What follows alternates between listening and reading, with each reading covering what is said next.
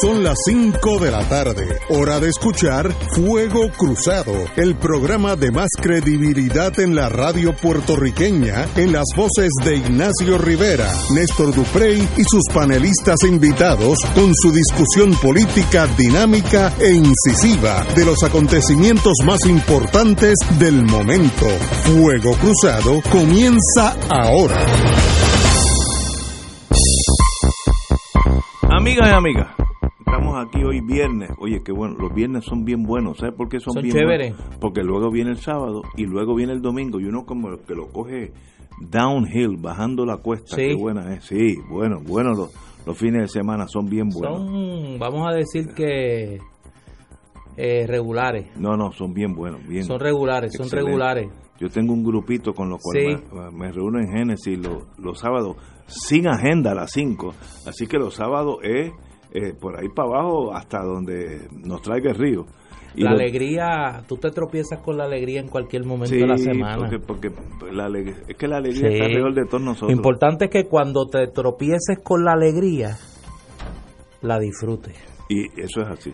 que no la dejes pasar. Sí, y eso se concentra. Porque esa es como la recta que viene así, mira, a la altura de las letras. que tú tienes que- La dejas pasar, No, es esa un- no vuelve. esa no vuelve.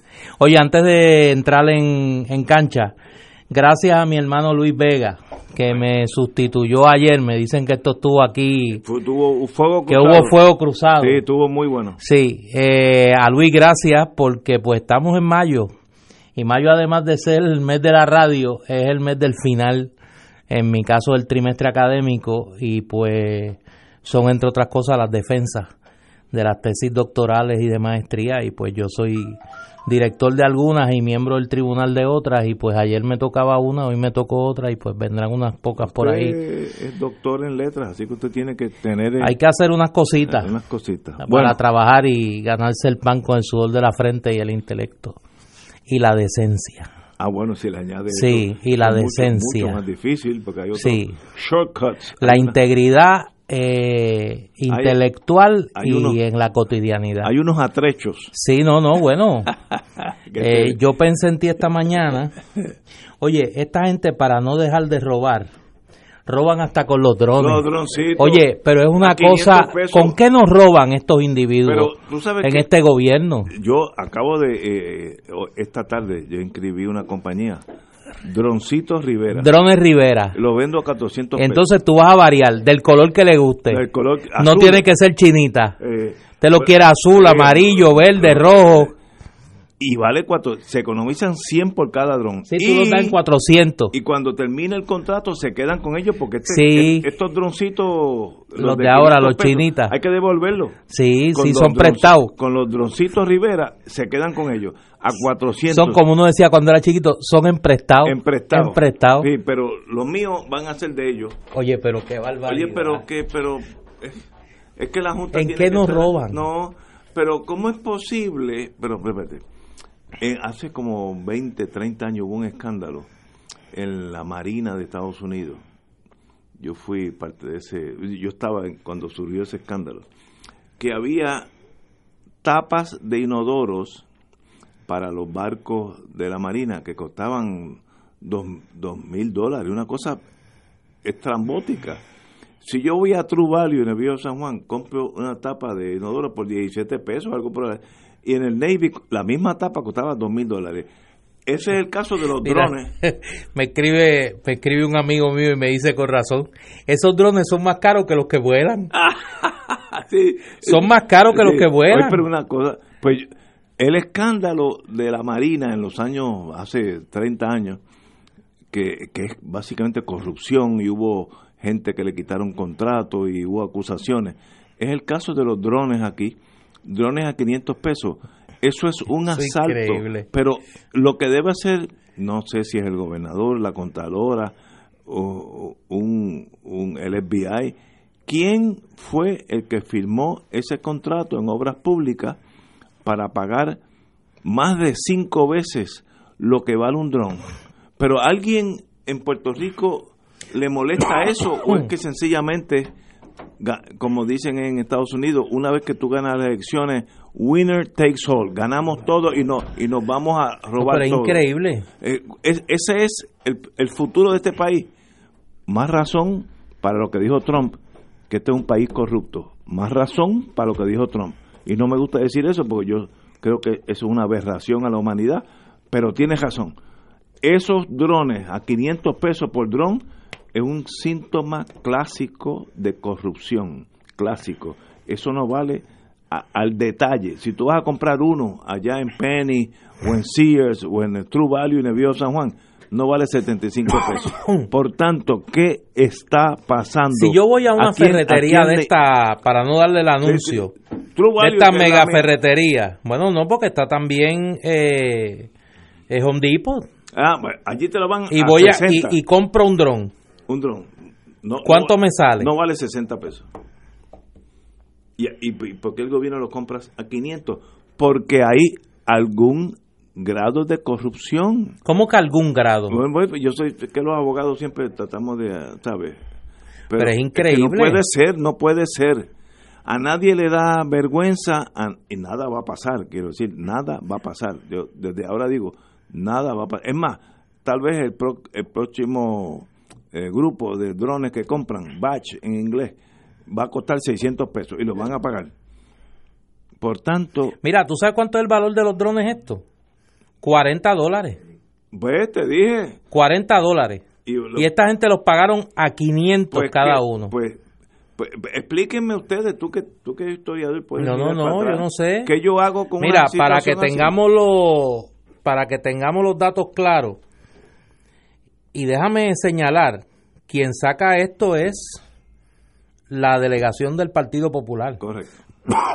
en la legislatura. Y para eso están los partidos. No, no por eso, antes que me diga que dónde está el Partido Popular No, no, y pero- esas cosas. No, y bien hecho por el Partido Popular. Para que vean que yo trato de ser justo siempre, antes que antes que me juzguen, como decir Mael Rivera. Eh, el contrato 2018-000044 muestra que la autoridad de carretera le pagó sobre 300 mil dólares a Carro y Carro Enterprises por esta compra, que se sumó a otra en las que compraron 30 drones a 103.50 cada uno, o sea, que le, sub- le subieron el precio a los drones. Dijeron, espérate, es que ahora su- el mercado de drones, el mercado de drones eh, se ha afectado y ahora tenemos que subir el precio de los drones de 100 a 500 dólares. Eh, lo terrible es, lo terrible es lo que tú señalaste, que hay que devolver los drones, No, pero eso, eso es el acabose. porque entonces se, se, se reciclan. Ellos te, re- te vuelven y te venden el mismo dron A 500 pesos más. a 500. Bueno, me imagino que de aquí Por- a un año eh, Valdrá 600. valdrán mil dólares el dron, porque con el aumento en el valor del dron que parece que hay de 100 a 500, pues lo próximo es de 500 a 1000. Ahora te cuesta mil pesos cada dron. Por tanto, vuelvo y soy cínico. Cuando el presidente Trump nos mira a nosotros y nos dice, ese es un país corrupto, tiene razón. Eso de los drones es corrupción. Mira, aquí tengo No, en no- una... no hay que analizarlo más. Esa es la tragedia nuestra. Mira, aquí me envían, es que este bufete extendido Sí, es tú buenísimo. tienes- tú tienes conexión. Mira, las barreras de tráfico, esas que vertical, eh, horizontales, 199 dólares.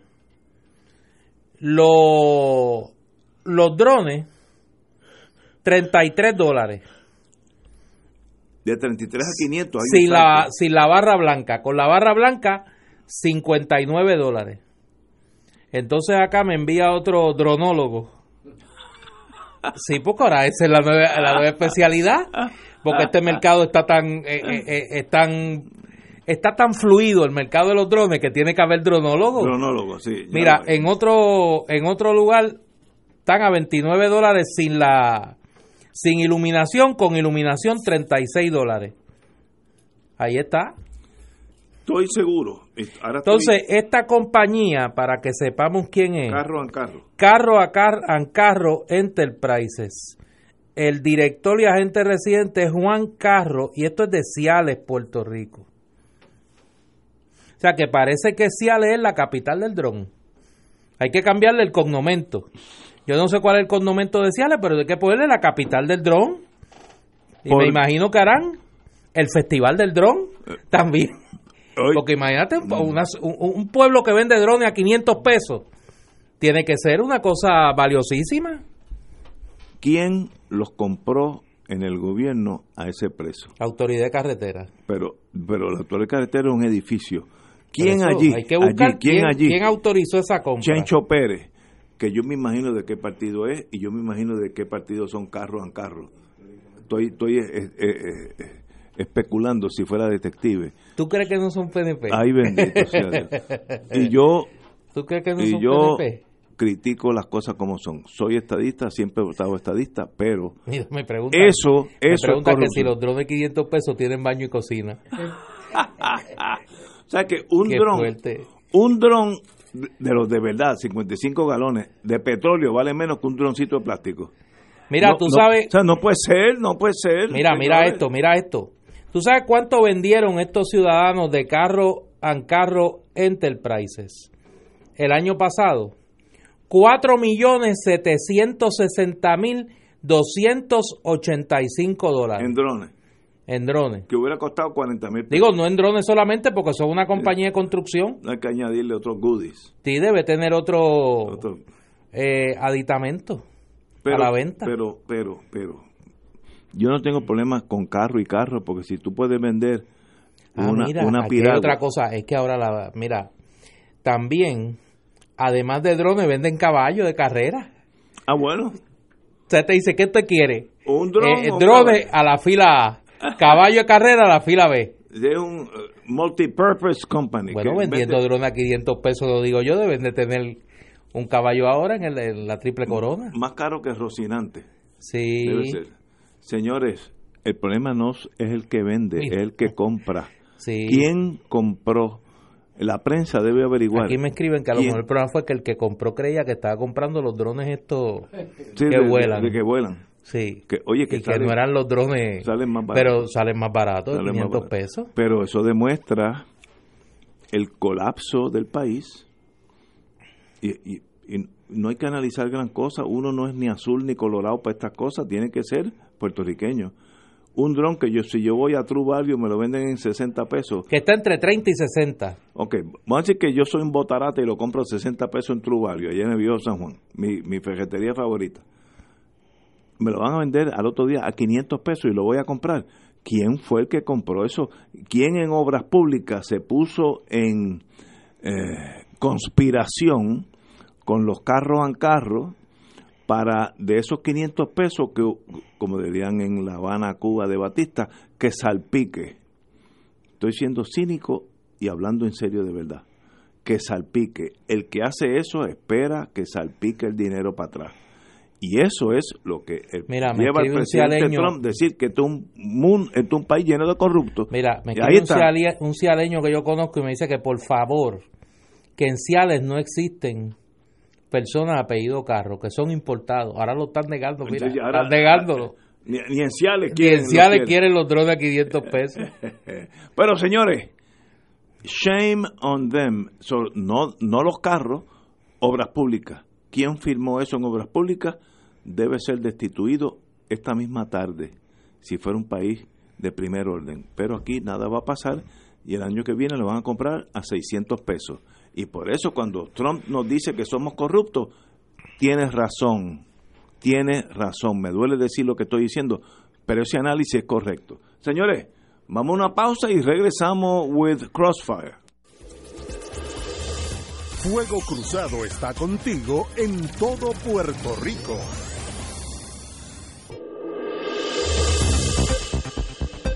Y ahora continúa Fuego Cruzado.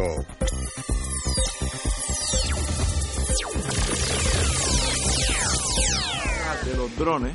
Como dije, ya yo esta tarde radiqué una nueva corporación, Drones Rivera, que los vendemos al gobierno a 400 dólares, se economizan 100 por dron y se pueden quedar con ellos al final de la jornada. Así que es un, un quitado. Espero que es para esta noche ya yo tenga ese, ese contrato firmado. Néstor. Mira, eh, el periódico Primera Hora publica una nota bastante extensa sobre este tema y la denuncia que hizo hoy el presidente del Partido Popular, eh, Aníbal José Torres. Eh, según la información que da a conocer Aníbal José, aquí hay más de 20 contratos para la compra de estos drones en el caso particular de esta empresa, Carro and Carro Enterprises, se le compraron 30 drones a 103.50 cada uno y 600 drones a 500 dólares cada uno. Los 30 drones se pusieron en la carretera PR 140 de Utuado y los 600 se colocaron en las carreteras PR 140, PR 141, PR 144 y PR 5141 de Jayuya. Hay otras empresas que vendieron drones a 250 dólares a la autoridad de carretera eh, y otras que vendieron a 90 dólares. La empresa Trio Construction vendió drones a 250 dólares, 45 drones a 250 cada uno y una empresa que se llama Martel Incorporado que vendió drones a 90 dólares cada uno. Eso fueron... Estos eran, estos estaban en baratillo. En baratillo. Entonces, lo curioso de este señor es la explicación que da este señor Juan Manuel Manolo Carro Ortiz. Eh, dice lo siguiente. Yo llevo desde el 98 somos una compañía que ha estado haciendo negocio con experiencia y capacidad para hacer este tipo de trabajo. Carro aceptó que recibió una invitación de la Autoridad de Carreteras para licitar el proyecto, el cual dice obtuvo en un proceso competitivo. Este proceso inicial se llevó a cabo, oigan esto, el 26 de septiembre de 2017, seis días luego del paso del huracán María ¿Qué era la emergencia? Dijo que en varias enmiendas al contrato fue que vendió los drones a 500 dólares cada uno, pues se le exigía la instalación, el mantenimiento y el reemplazo de los drones en caso de que se los robaran o se los dañaran. Sostuvo que cada 15 días enviaba eh, personal a las carreteras por las cuales se les contrató para verificar que allí estuviesen los drones y las señales de tráfico que advertían los peligros de las carreteras. Gracias a Dios, añado yo, señala este señor que los drones no dieron problema.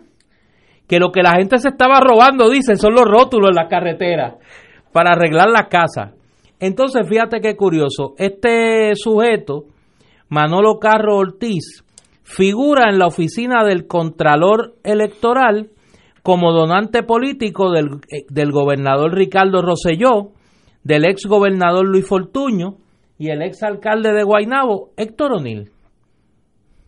Ahora uno entiende por qué pagaron los drones, por qué estaban a seis días después del paso de María. ¿Por qué estaban a seis días después del paso de María?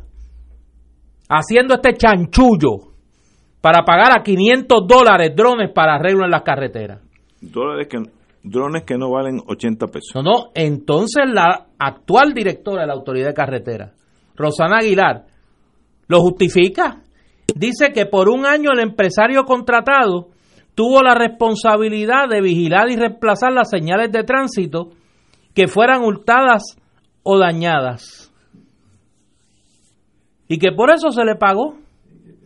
Y que la cotización de carro fue la más económica que se, que, se recibió. Sin embargo, la directora de la Autoridad de Carretera, Rosana Aguilar, de acuerdo a primera hora, no pudo explicar la razón específica por la que un contrato de un millón de dólares culminó en un contrato de 3.6 millones de dólares. Oye. ¿Y qué uno hace? ¿Qué uno hace con esto? Exacto. O sea, ¿quién va a responder por este saqueo al pueblo de Puerto Rico?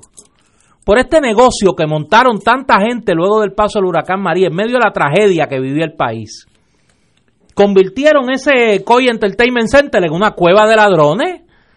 Eso era una cueva de ladrones que lo que hacían era negociando, traficando influencia y firmando contratos a troche y moche a costa del dolor y la tragedia del pueblo de Puerto Rico.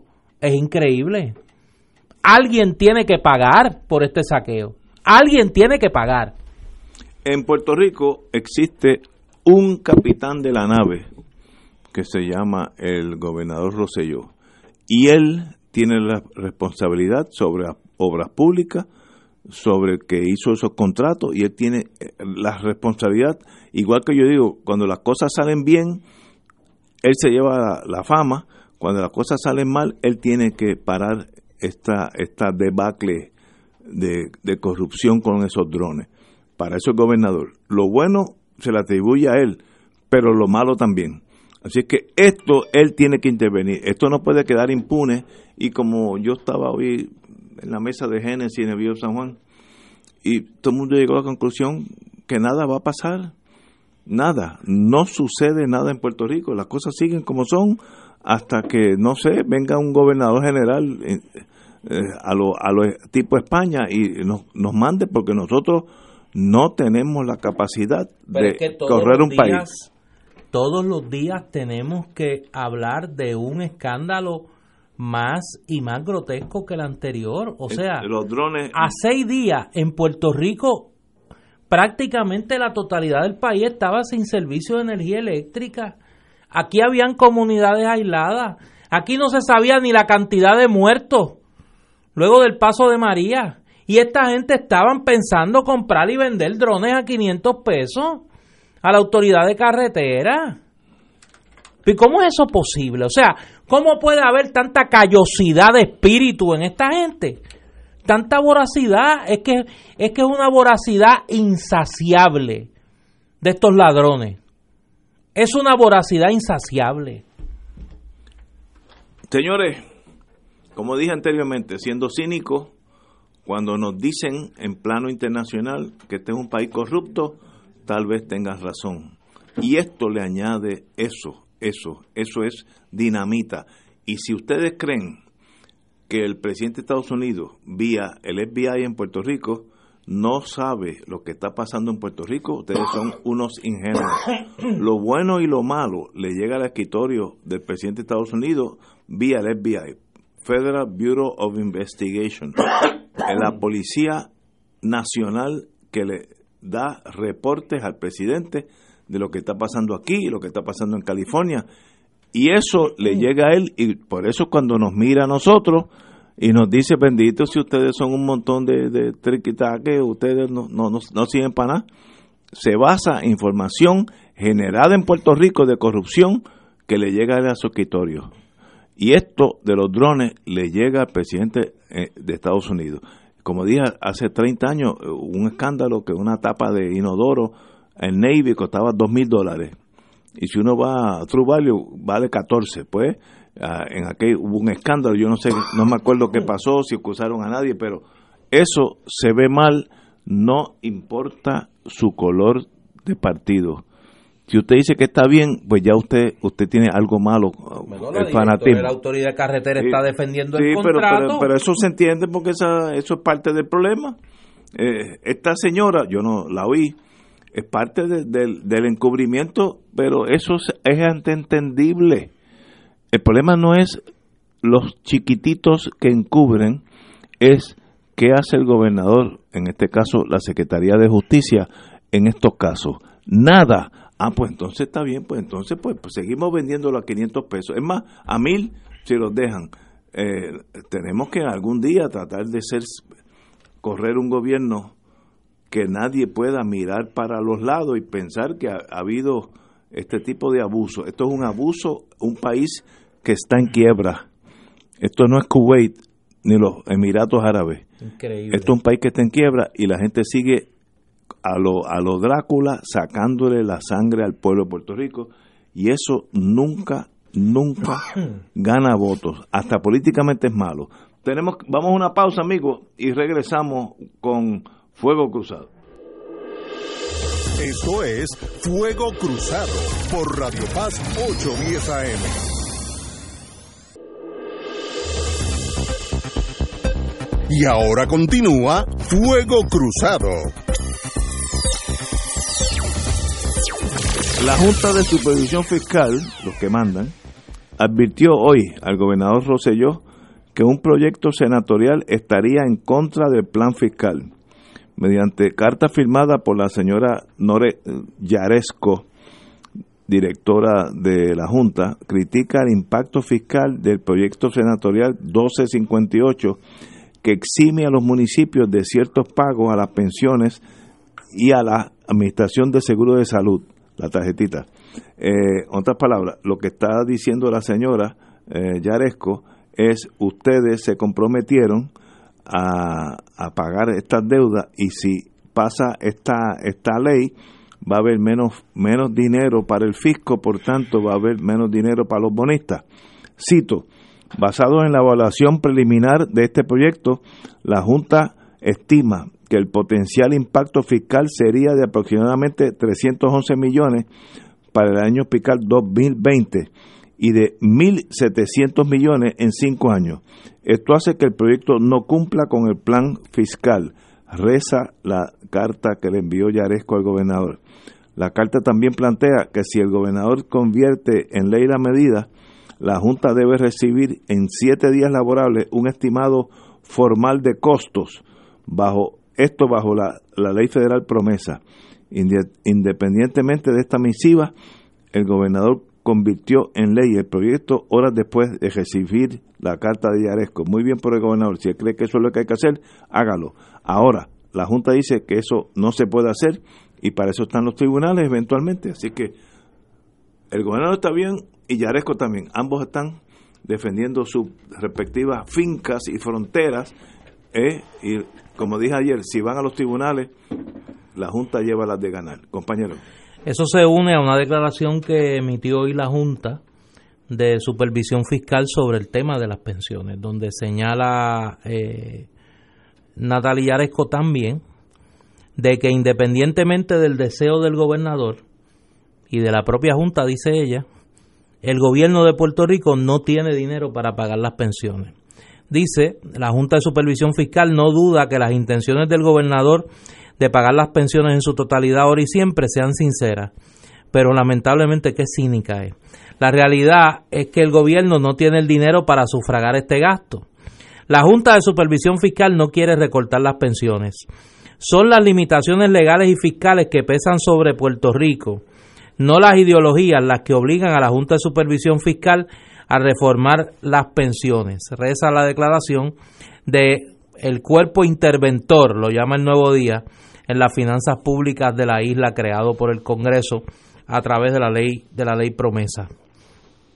Ayer, anoche, eh, yo estuve en una actividad, la presentación del libro de el amigo doctor Ángel Collado Schwartz, eh, Truman y Puerto Rico, que de hecho Ángel va a estar con nosotros el, lunes. el próximo lunes aquí en Fuego Ese Cruzado. libro es excelente. Un trabajo extraordinario. excelente. Allí lo estuvieron presentando la doctora Evelyn Vélez Rodríguez, querida amiga y colega del Centro de Estudios Avanzados de Puerto Rico y el Caribe. Estuvo el profesor José Julián Álvarez de la Escuela de Derecho de la Universidad de Puerto Rico y la queridísima amiga Mayra Montero, que como siempre, pues ya tú sabes, Con su estilo. con su estilo, de hecho te mandó saludos. Qué linda es. Sí, sí, te mando saludos.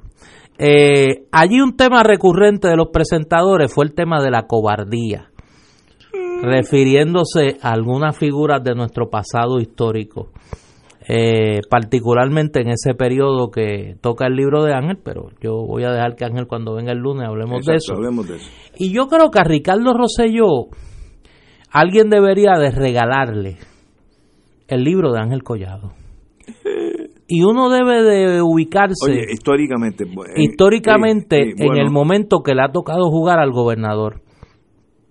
Yo escuché más tarde anoche el mensaje de- del señor gobernador y es una lástima que Ricardo Rosselló ahora descubra lo que mucha gente ha venido señalado, señalando en Puerto Rico durante los pasados eh, dos años y unos meses. En el sentido de que hay, hay que enfrentar a la Junta de Supervisión Fiscal. Pero cuando se trata de regímenes autoritarios como este, porque cuando siete personas gobiernan sobre un país sin haber sido electos y donde tienen la capacidad de anular las acciones del gobierno electo de ese país, pues obviamente aquí estamos en una situación de un régimen autoritario. Y los regímenes autoritarios, cuando aprueban leyes que son primero no producto de la voluntad popular, sino de un capricho, y en segundo lugar, contrarias al, al mejor interés del pueblo que te eligió y al que tú alegas representar, tú tienes que estar dispuesto en aras de cumplir lo que tu conciencia te dicta y de enfrentar a un poder autoritario, de pagar con tu libertad ese, esa lucha. Y Ricardo Rosselló tiene una gran oportunidad. O pasa la historia como un gobernador que antepuso los intereses del pueblo de Puerto Rico, pasa la historia como un cobarde, como una persona que se acomodó a la tragedia que vive el pueblo de Puerto Rico. Y es bien sencillo. Ricardo Rosselló debe de comparecer ante la legislatura, darle instrucciones a la Asamblea Legislativa como líder del PNP que es, presidente de la conferencia legislativa de ese partido y decir, aprueben el presupuesto que yo envié. Y en el presupuesto que yo envié y el que ustedes van a aprobar se va a incluir dinero para pagar las pensiones. Y yo estoy instruyendo al secretario de Hacienda y al, director de la Oficina de Gerencia y Presupuesto que el presupuesto que se va a seguir es el que apruebe la Asamblea Legislativa. Y cuando la Junta de Control Fiscal vaya al Tribunal Federal, usted tiene que estar dispuesto a que los marchas federales lo vayan a buscar y usted termine en la cárcel defendiendo los intereses del pueblo de Puerto Rico. Si el gobernador de Puerto Rico pisa la cárcel, yo estoy seguro que los Estados Unidos van a saber a qué intereses responde esta Junta de Control Fiscal, que no son ni a los intereses de los acreedores y mucho menos los intereses del pueblo de Puerto Rico, pero hay que estar dispuesto a pasar a la historia como una persona valiente y no a pasar a la historia como un cobarde. Compañera, buenas tardes. Suscribo totalmente lo que has dicho, Néstor, pero además de eso añado cuando vaya a la legislatura, también le tiene que dar instrucciones para que pasen la resolución que presentó el Partido Independentista, quitándole los fondos a la Junta de Control Fiscal, porque si no se crea la crisis constitucional contra esa Junta, la Junta va a seguir campeando por su respeto. Los Estados Unidos ha demostrado que ellos respetan a los que se dan a respetar. Este pueblo tuvo la capacidad de unirse contra la Marina de Guerra de los Estados Unidos y a través de la desobediencia civil logramos derrotar a el cuerpo de marina más eh, fuerte, más poderoso del planeta Tierra, sin disparar un solo tiro. Y eso fue una lección para todos los pueblos del mundo, pero sobre todo fue una lección para nosotros los mismos puertorriqueños de la capacidad que tenemos como pueblo de lograr nuestros objetivos. Si nosotros tuviéramos un gobernador que, como tú dices, esté dispuesto a coger cárcel por defender los intereses de este pueblo, tú puedes estar seguro que el pueblo se va a vaciar en apoyo. Y yo voy a estar en primera fila defendiendo eh, la representación que haga el gobernador en defensa del pueblo de Puerto Rico, pero tiene que esto no puede ser un montaje publicitario preeleccionario. Esto tiene que venir acompañado de actos afirmativos. Y el primer acto afirmativo es, como decía muy bien María de Lourdes Santiago, a la Junta ni un vaso de agua. Y por ahí es que hay que empezar. Y crearle la crisis real, constitucional, al gobierno de Estados Unidos, no solamente con relación a la Junta de Control Fiscal, sino también con lo del estatus de Puerto Rico, que van íntimamente amarrados porque la única razón por la cual nosotros eh, eh, nos tienen una dictadura de una junta es porque somos una colonia de Estados Unidos. Así que yo creo que este gobernador tiene la oportunidad de crecerse y convertirse en una persona que verdaderamente eh, pase a la historia como que defendió a su pueblo ante los atropellos de un poder colonial o puede pasar a la historia como otro charlatán más que trata de manipular los sentimientos de la gente, que se está utilizando en estos momentos lo que es para todo el pueblo de Puerto Rico una preocupación terrible que le quiten a los envejecientes de lo poquito que gran parte de ellos recibe, porque estamos hablando de uno de los sectores más vulnerables en una población que está envejeciendo, una población donde ya pronto más del treinta y pico por ciento de la población van a ser personas mayores de 60 años que esa es la otra, la, la, otra complicación de todo esto. Es una tercera parte de la población a la que se podría estar afectando, claro. No todos los pensionados van a recibir deducciones, aquellos eh, que reciben el mínimo creo que de 500 dólares no se les va a tocar la, la pensión.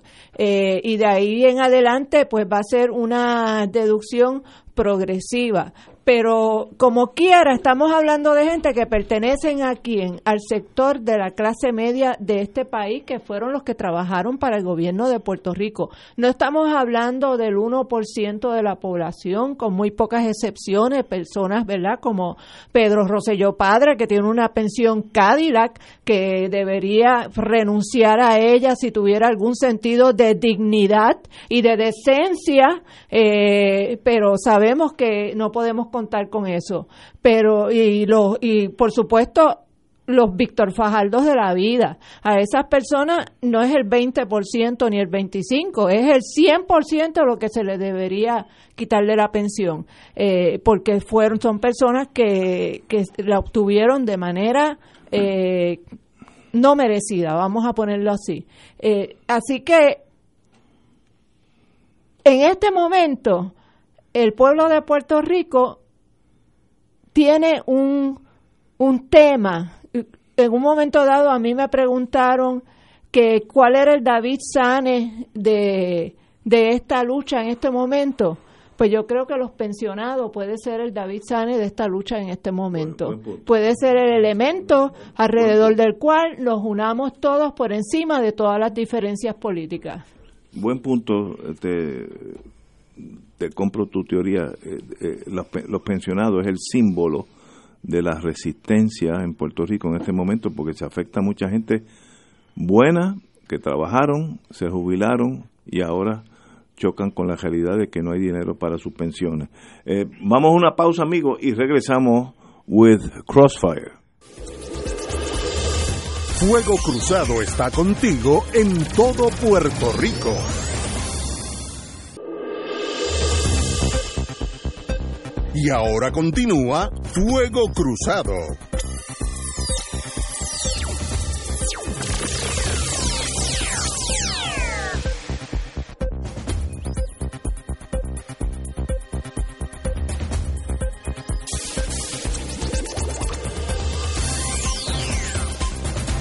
Regresamos amigos, amigas, Fuego Cruzado. La Junta de Control Fiscal les recordó hoy, viernes, a, a la administración de Roselló el recorte a las pensiones ha estado sobre la mesa desde el primer plan fiscal certificado por el organismo fiscalizador de las finanzas públicas.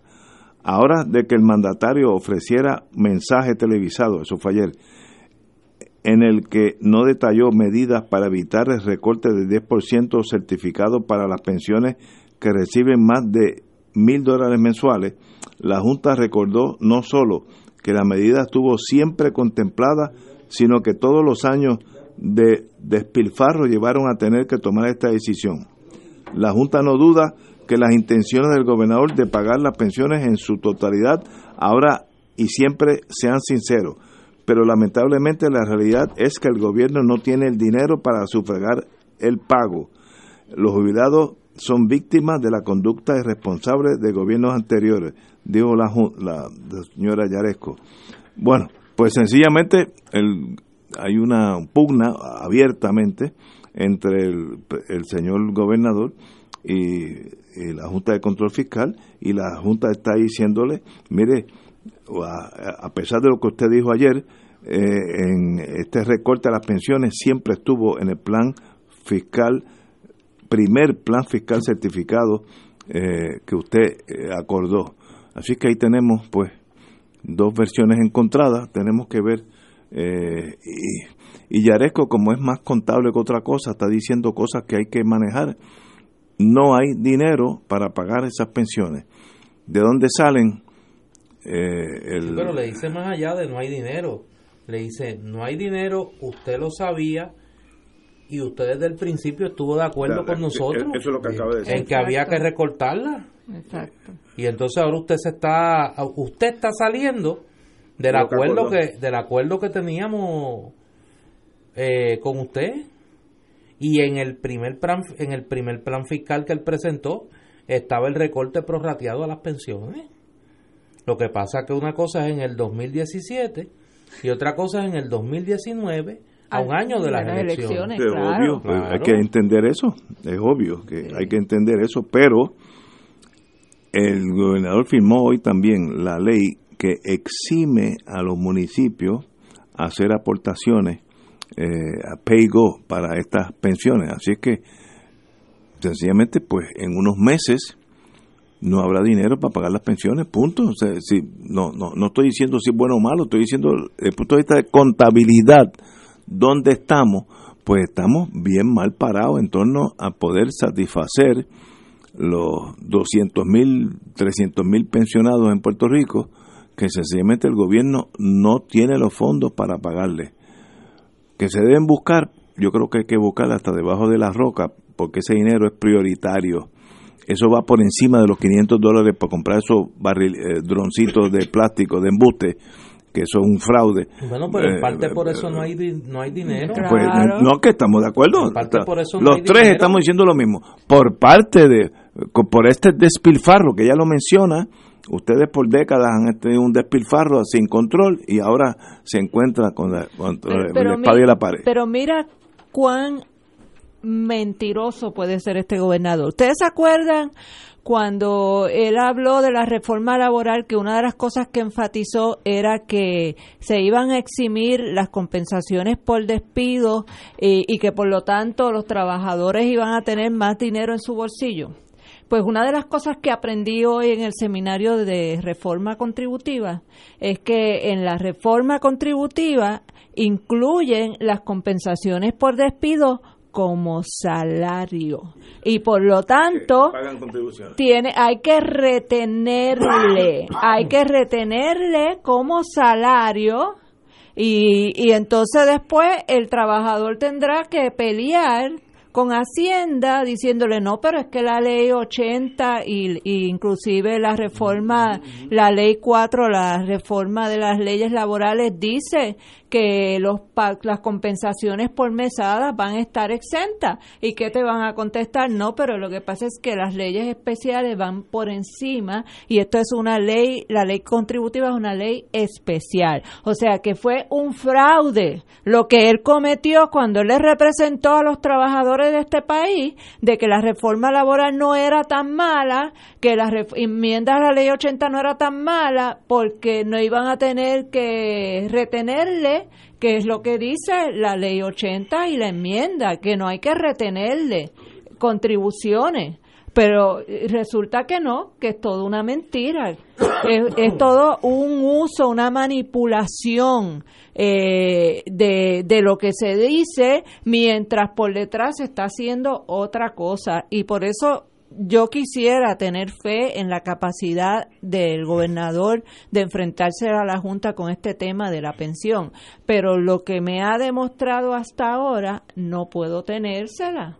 No puedo tenérsela porque mientras está hablando de que se le va a enfrentar a la Junta por las pensiones y que le está diciendo eh, a, la legislatura o le va a decir a la legislatura eh, que no, que no, que en el presupuesto fiscal no va a ir ninguna reducción de las pensiones, pero entonces vemos que por detrás otras personas con su autorización y conocimiento, porque no me diga a mí que no conoce la reforma contributiva, están haciendo algo que deja sin efecto lo que él está representando como un, una acción afirmativa a favor de los trabajadores, como tampoco se le puede creer cuando en los primeros de mayo la respuesta de él a, a las protestas de los trabajadores precisamente en defensa de las pensiones y de los derechos de los trabajadores, ¿cuál es? Pues tirarle la fuerza de choque eh, caerles a gases lacrimógenos. Eh, ¿Cómo no puede ni siquiera pensar que hay alguna sinceridad en lo que le está diciendo? Es muy difícil. Y a la misma vez, y a la misma vez, como dice Yaresco, estoy viendo ahora el otro lado de la barrera, el problema es que el gobierno de Puerto Rico no tiene el dinero para las pensiones. Y eso es una cuestión más bien de contabilidad, que debemos buscarlo como dije anteriormente, debajo de las rocas sí hay que buscarlo, porque eso sí que es dinero para la gente que lo necesita. Ahí no está, ahí no hay pensionados Cadillacs, dos o tres excepciones, mayormente fraudulentas, pero dos o tres excepciones. Pero el resto son gente que trabajaron 20 y 30 años en el gobierno, que rindieron su, su, su vida al gobierno y tienen que ser protegidas.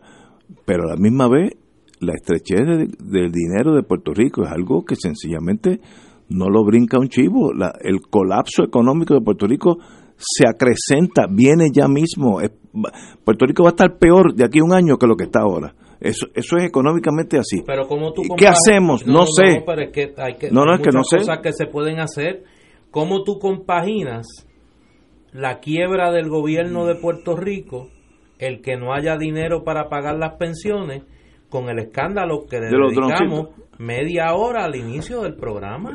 Eso se... Pero es que ese es el problema. eso cae bajo el, problema. pero ese es el de hoy. Ese es el de hoy. Si le sumamos los escándalos de los últimos dos años y meses, ese es cualquiera cuestionaría si realmente el gobierno de Puerto Rico está en quiebra o no. Pues claro, eh, ¿cómo es que tú puedes en un país en quiebra entonces eh, dar los salarios más altos de la historia de Puerto Rico. ¿Qué, ¿Cómo es eso? Que cuando un país está en quiebra, entonces cuando más alto le paga a sus funcionarios, los salarios de de la que el salario de, eh, del presidente de la universidad, el, el, salario de pesquera, o sea, ahí tú sigues sumando millones de dólares. Los contratos de los hijos talentosos, eh, los contratos de los, de los amigos del alma, eh, los pagos a privatizadoras que tampoco solucionan los problemas como está pasando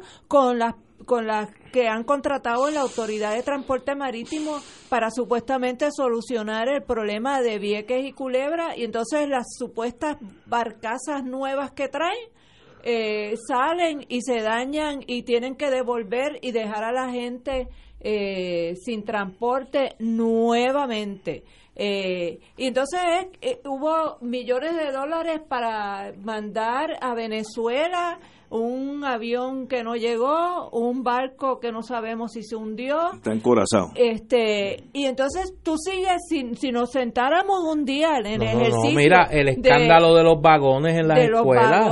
el contrato aquel de los vagones en las escuelas y, empezamos con Whitefish. Por eso. Eh, y todo lo que... la guagua blindada que fueron a buscar a Texas. Un cuarto de, millón de, de un cuarto de millón de dólares. Oye, cuando tú sumas todo eso, cualquier persona que lo vea desde afuera dice, pero ese no es un gobierno que está en quiebra. Pues ah, ese es un gobierno que está rodeado de corruptos y que su prioridad es enriquecerse en el menor tiempo posible y no mantener funcionando los servicios esenciales del gobierno de Puerto Rico. Señores, son casi las seis de la tarde, vamos a una pausa y regresamos con Crossfire.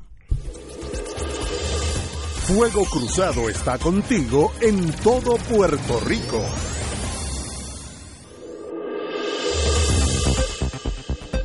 Y ahora continúa Fuego Cruzado.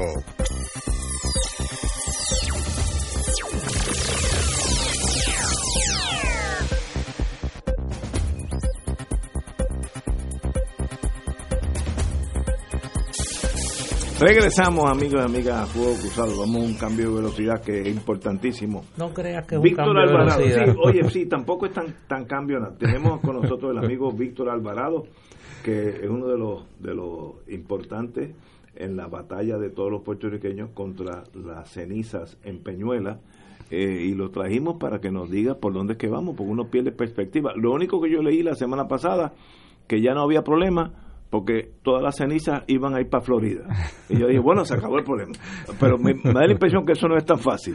Víctor, buenas tardes. Buenas tardes a Ignacio, a Néstor y a, a Vilma, ¿verdad? y le agradezco a Vilma, ¿verdad? Que, que fue la que hizo las gestiones para estar aquí y que inmediatamente ustedes dijeron que sí, así que Pues, para mí es un placer estar estamos. por la segunda vez que estoy aquí con ustedes y, y le agradezco siempre el espacio que nos dan para, para poder explicar todos estos asuntos dentro de la otra vorágine que ustedes ya han estado tocando aquí, pues todavía está este huracán de, de la ceniza y la planta de carbón de AES todavía estamos ¿Cuál es la situación en este momento?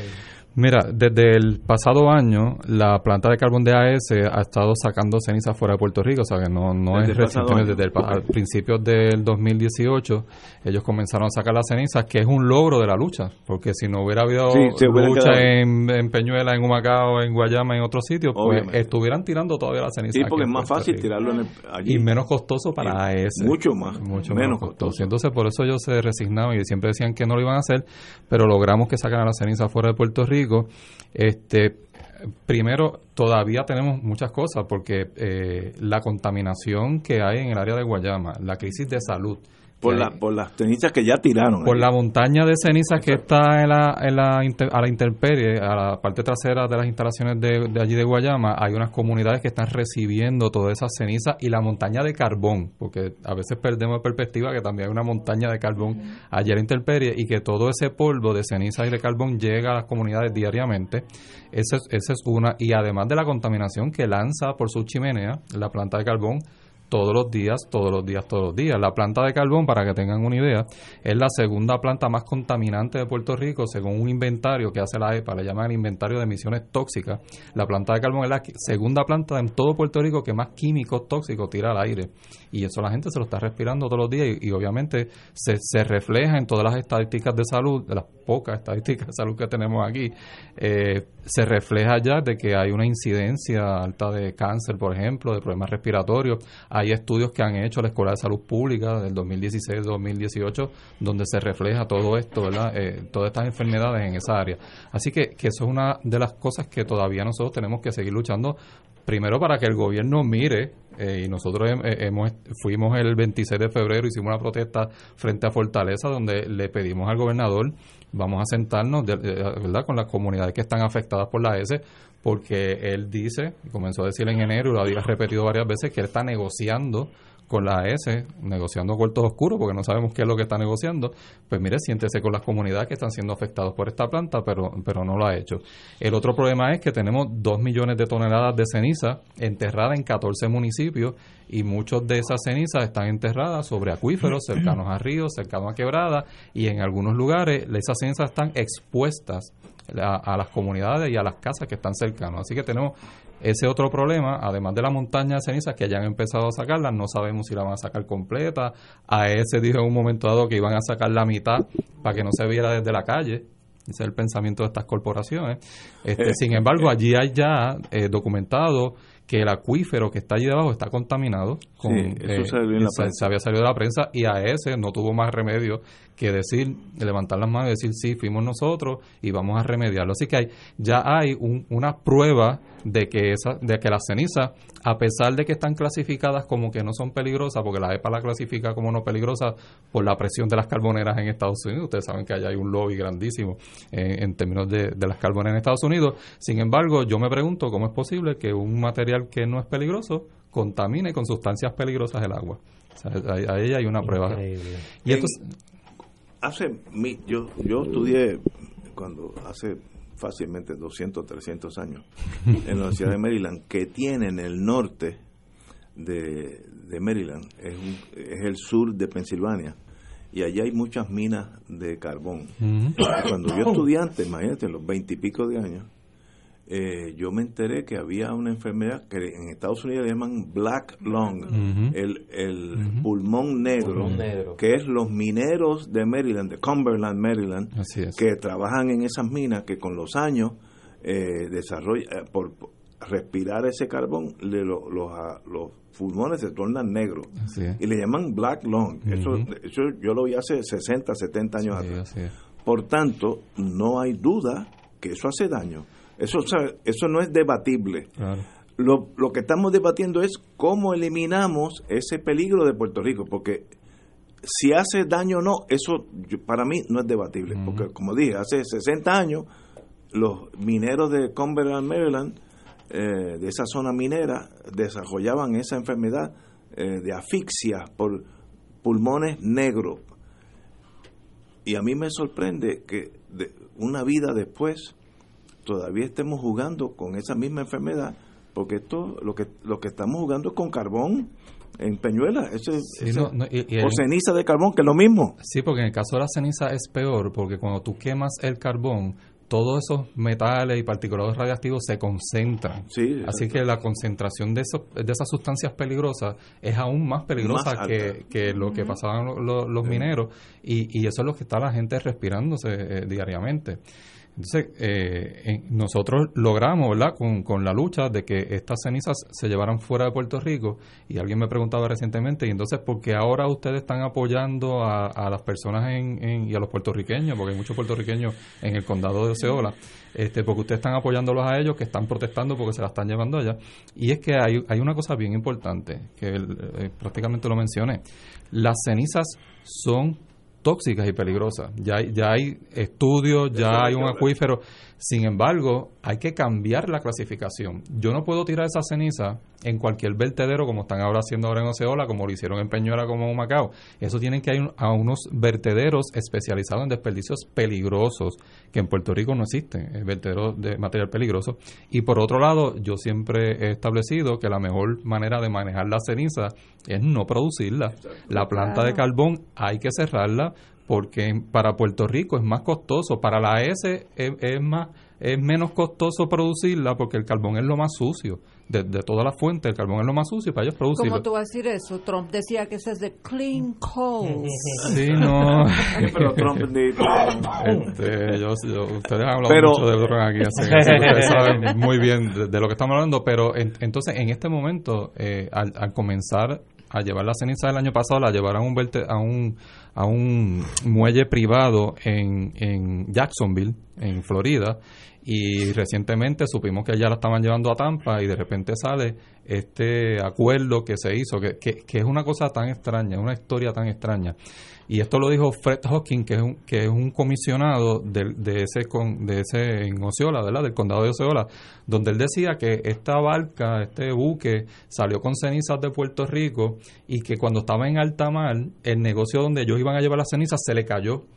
Y entonces, como ese barco venía para acá y no tenía donde bendito, dec- decía, ¿verdad? Estoy siendo un poco cínico, pero él decía, bendito, teníamos que hacer algo con eso. Y aunque yo sé que a la gente de Oceola no le gusta que uno le pase por encima estas cosas, bueno, se las pasamos por encima en un solo día, aprobaron, tráiganlas para acá, vamos a darle permiso a este vertedero para que tire las cenizas allí.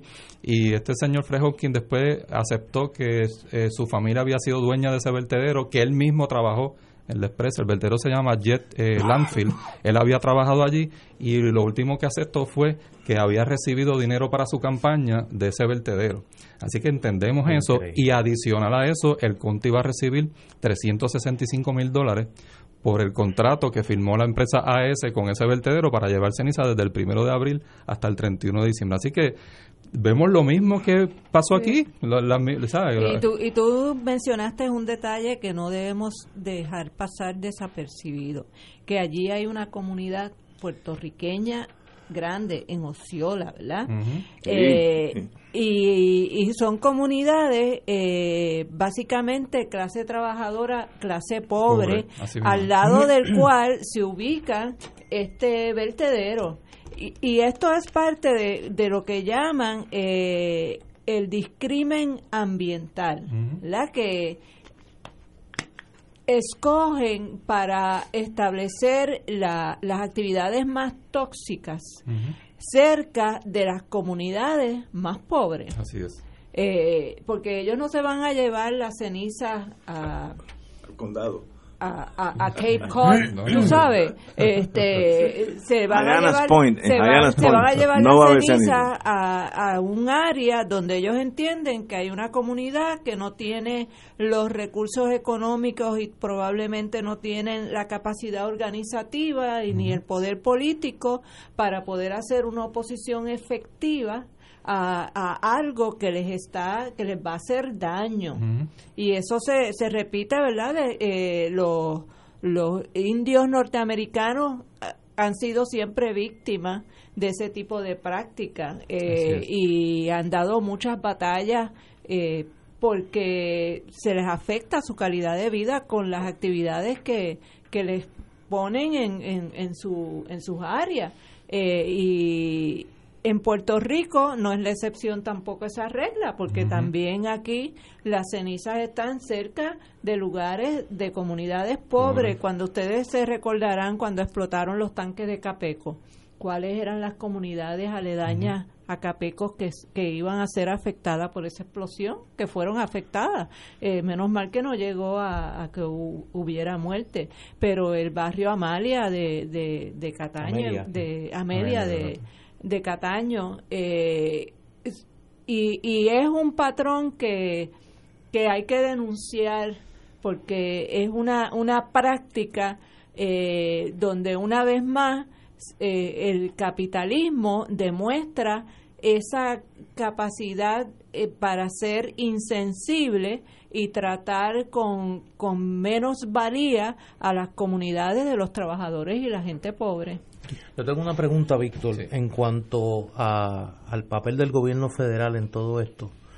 Eh, la Agencia de Protección Ambiental, ¿cuál es su estatus en cuanto a esto? ¿Cuál de las agencias de protección ambiental? Porque antes o después de Trump. Bueno, no, la EPA actual, la, la, con, la que estamos lidiando, no se te peguen las costumbres de aquí. eso me pasa por escuchar. Por eso, por eso. La EPA de Trump. Sí, no, mira, la EPA yo siempre he dicho que es un mal de contradicciones. Ellos han clasificado desde el 2015, cuando sacaron la reglamentación, ellos clasificaron las cenizas como un desperdicio no peligroso. Sin embargo, reconocen que las cenizas tienen material peligroso. En Estados Unidos, hace años, han tenido problemas de contaminación de acuíferos con ceniza. Eh, y, no me crean a mí, busquen en el internet, ustedes busquen en Indiana, eh, Town Pines, Indiana, y van a descubrir que allá hay un superfondo básicamente el pueblo de Town Pines es un superfondo de contaminación por, por la ceniza. Allá lo usaron más o menos igual que se usaban aquí, primero para algunos caminos y construcciones y para los vertederos, y contaminaron el agua. Así que la EPA, a pesar de que reconoce que, que, son, que tienen material peligroso. Ellos mismos hicieron un estudio en el 2012 de las cenizas de AES. Ellos tomaron muestras de las cenizas de allí de AES, las que ya desde 2010 se estaban amontonando y que llevan muchas de ellas desde hace ocho años prácticamente amontonadas allí de forma ilegal, porque ellos tienen 180 días para sacarlas para Puerto Rico y no lo hacen. Así que la propia EPA hizo un estudio donde demostraba que esas cenizas eh, eh, permitían que se percolara hacia el agua, hacia el acuífero, todos los tóxicos que tienen adentro. Así que la EPA, antes y después de Trump, ellos reconocían el peligro, la peligrosidad de las cenizas, pero por la presión que hubo cuando se estuvo, entre 2010 y 2014 fue que se estuvo estudiando esto y hay un mamotreto de más de 4.000, eh, no me acuerdo cuántos miles de estudios que hay y de toda la contaminación que ha habido en Estados Unidos con las cenizas y sin embargo pues ellos clasificaron las cenizas como no peligrosas y ese es uno de los problemas. Tenemos un material que sí es peligroso, tóxico y radiactivo, clasificado como que no lo es.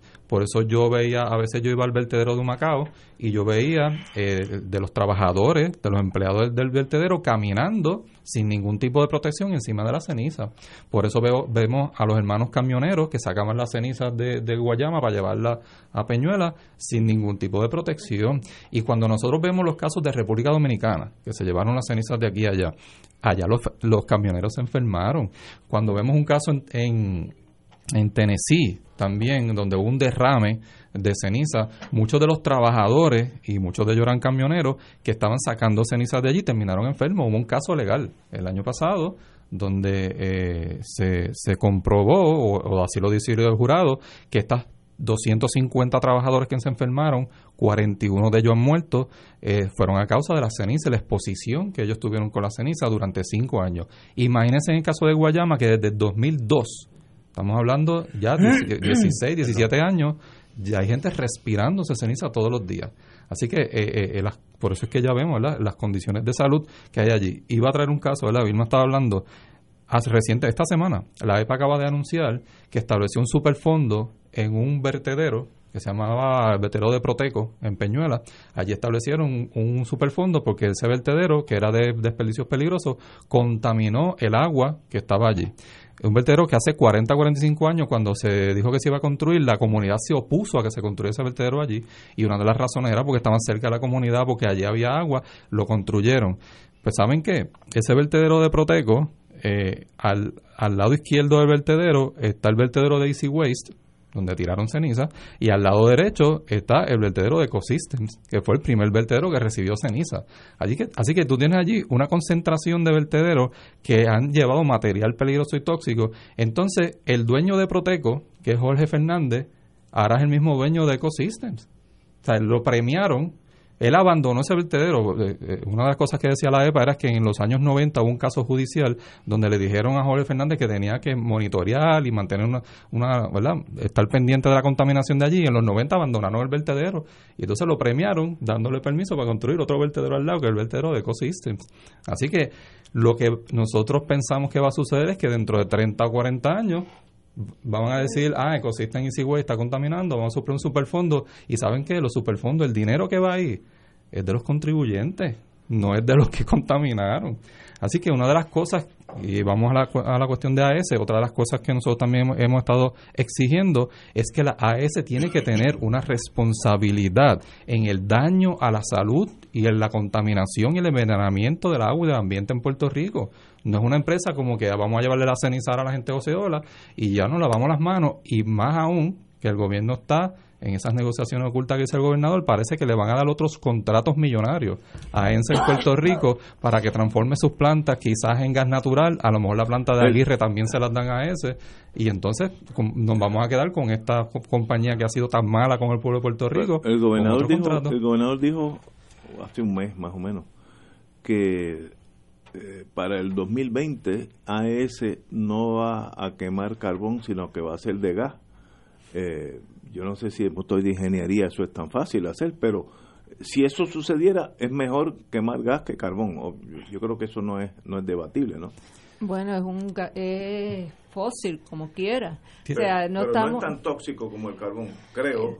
yo no sé. No es, bueno, mientras no explote, ¿verdad? Ah, Porque el problema con el gas es que los accidentes eh, que ocurren frecuentemente de las tuberías que tienen este eh, ¿cómo se dice? filtraciones es que puede pasar como ha pasado en México donde la gente, por ejemplo, en, los, en, la, en las petroleras mexicanas que tratan de robarse las gasolinas y el gas y mueren montones. montones de personas quemadas, puede pasar eh, pero el, el, que las personas con el, el, oler el gas que se filtre eh, eh, sufran daño, o sea, el, el gas, por eso fue que hubo una oposición tan grande a lo que llaman pues es que, oye, es que son geniales poniéndole, aquel le pone ecosystem, como si fuera ecológico lo que está haciendo. Entonces era el tubo verde, ¿se acuerdan del tubo, verde?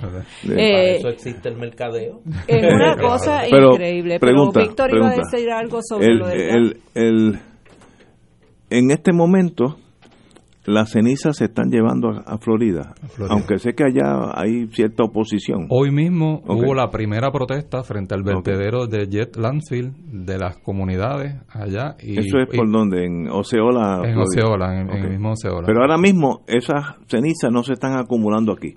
hasta ahora, vamos a ponerlo así. Hay partes que la están sacando, acuérdate que ellos producen ceniza todos los días, Veo, Eh, veo. de 600 a 1000 toneladas de ceniza ellos producen todos los días, así que se llevan una parte pero siguen produciendo ceniza. Veo. Y- ¿Y, qué, qué porcentaje de electricidad produce la AES en Puerto Rico? Actualmente está entre un 16 y un 17%, pero hay, hay una cosa curiosa. Eh, la AES en ocasiones, por cuestiones de mantenimiento, ha estado eh, apagada la mitad o completa. Y en Puerto Rico no ha habido un apocalipsis energético porque AES esté apagada.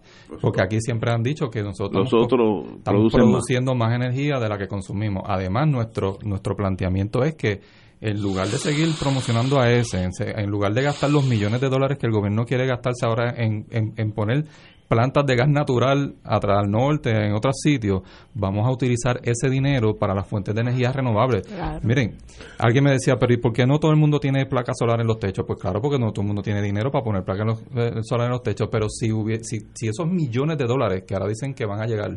La, la Autoridad Energética espera que eh, los federales le envíen todo ese dinero, vamos a utilizarlo para incentivos para que la gente pueda tener sus placas solares y que, y que surjan proyectos. En Salinas hay un proyecto precioso, se llama Coqui Solar, y es la comunidad eh, en conjunto que van a hacer una comunidad solar. Y ahí pues ha habido un proceso de educación a, la- a las comunidades, ya han educado a, a jóvenes de la propia comunidad para que sean ellos los mismos que instalen estos, estos sistemas y lo que se espera es que en un momento dado la comunidad del Coqui de Salinas pueda desconectarse de la, de la autoridad eléctrica y es un proceso, ¿verdad?, que, que yo creo que en Puerto Rico tenemos que verlo y seguir repitiendo. O sea que alternativas las hay, pero si vamos a gastar los millones de dólares en dárselos en contrato a ES, en dárselos en contrato a otra empresa de gas natural. y pues, para, para seguir con energía fósil. Y entonces, el y que tú sabes lo que hizo Trump con las placas solares, ¿verdad? Que le metió un arbitrio de un 30% Sí, a- a y ha encarecido Claro. eh, eh, los, el sistema de la energía solar. Víctor, un privilegio tenerte aquí. Víctor Alvarado, eh, representante Antes que se vaya Víctor, yo, yo tengo una pregunta. de la pugna por las cenizas en Peñuela. ¿Tú has escuchado que el gobierno esté en proceso de negociar con AES la planta de Aguirre? Sí, eh, nos habían dicho hace tiempo que hay una posibilidad de que AES se quede con la planta de Aguirre eh, y también hemos escuchado a José Ortiz, el director de la autoridad y al gobernador decir que a AES se le está exigiendo que ellos cambien su planta de carbón por una de gas natural. Y mira cuál es el problema. Si la AES cambia su planta de a gas natural, la de carbón, y si le dan también Aguirre para usarla como gas natural, en las manos de AES va a estar más del 50% de la producción de energía en Puerto Rico. Y una empresa que no ha querido cumplir, que ha contaminado en Puerto Rico, que ha dañado la salud de las personas, que ha envenenado el agua, que en ocasiones el propio gobierno le ha dado órdenes. Por ejemplo, en 2017 le dieron órdenes cuando fue a pasar el, el huracán, los huracanes, Irma y María, que tenían que tapar la ceniza y ellos públicamente dijeron que no. Ah, pues te multo, los multaron y esas multas tampoco nunca las pagaron. O sea, que tenemos una empresa corrupta que no cumple con las leyes, delincuente, Delincuente, y ahora el gobernador le quiere dar, poner en sus manos más del 50% de la producción energética de Puerto Rico. No, esa planta es para sacarla fuera de Puerto Rico y traer empresas que vengan a Puerto Rico, pero que sean empresas Y decentes. desarrollar una verdadera política de, de promoción de la energía renovable. Renovable, seguro, claro. de. Porque eh, transformar eso de carbón a gas cuesta millones de dólares. Sí. Y eso tarda, técnicamente, la gente que yo he hablado, ¿verdad? Este, eso de un año para otro no está. Yo Eso no está a, a mí aquí hay una cosa. El gobernador dijo que estaba negociando con AES y estos dos entes, tanto el gobernador como AES, que no tienen ninguna credibilidad en el pueblo, de repente uno dice, el año que viene no quemamos más carbón y la que quema carbón dice, "Mm, eso no es fácil, nosotros vamos a presentar otra alternativa. Pues hay una pugna entre esta gente que están negociando algo con todo oscuro y obviamente nosotros no le creemos a ninguno de los dos, así que por eso es que la lucha en contra del depósito de ceniza, en contra de la quema del carbón en Puerto Rico, tenemos que continuarla porque no ha terminado. O sea, esto es algo que tenemos que seguir. Víctor, un privilegio tenerte con nosotros. Gracias, Víctor, Víctor. gracias. Gracias, Gracias. a ustedes. Esa pugna espero No, que, hay- hay que seguir gane porque si tú ganas, ganamos todos. Y estamos pendientes y apoyando a la gente de Oceola, que están allá también, Ah. defendiendo su comunidad como hace cualquier persona con, con sentido el común, corazón. con el corazón y seguro que sí. Señores, que vamos a una pausa, amigos. Fuego Cruzado está contigo en todo Puerto Rico.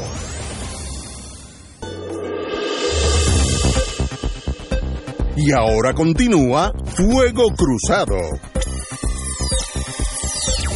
Hace unos días yo como dije que tengo más de fácilmente 150, 170 años de vida, eh, cuando era bien chiquitito, mi papá me llevaba al cine Paradise en Río Piedra.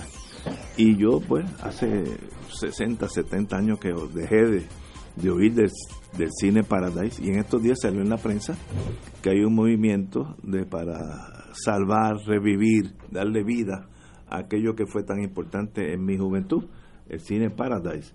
Me imagino que hay unas otras fuerzas que lo que quieren es aplanarlo y poner allí Dios sabe qué. Tenemos con nosotros las señoras Cristina Miranda y Senia González, que están en el comité para ver qué hacen con el Paradise, que, cómo se le da vida de nuevo a esa joya de Río Piedra. Compañera, muy buenas tardes a todas. Sí. Buenas tardes. Digan ustedes, ¿cuál es el plan de ustedes en torno a, a nuestro Paradise?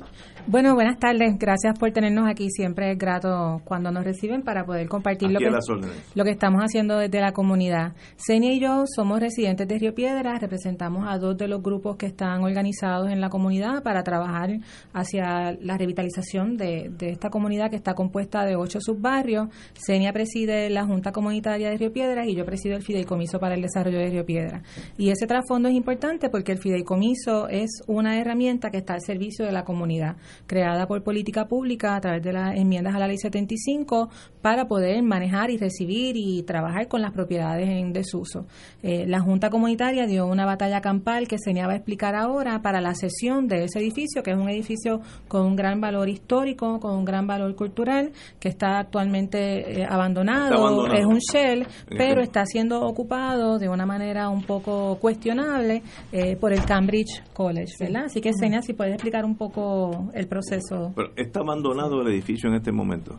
Sí, lleva más de 30 años eh, cerrado ese edificio abandonado. ¿Y, ¿Y, quién es el dueño del edificio? La autoridad de carretera.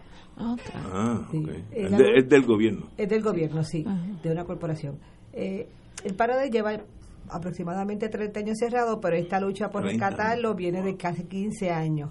Para el 2005 hubo una posibilidad con DITOP de poderlo restaurar y se hicieron unas intervenciones y se asignaron unos fondos, pero por alguna razón que desconocemos se descontinuó.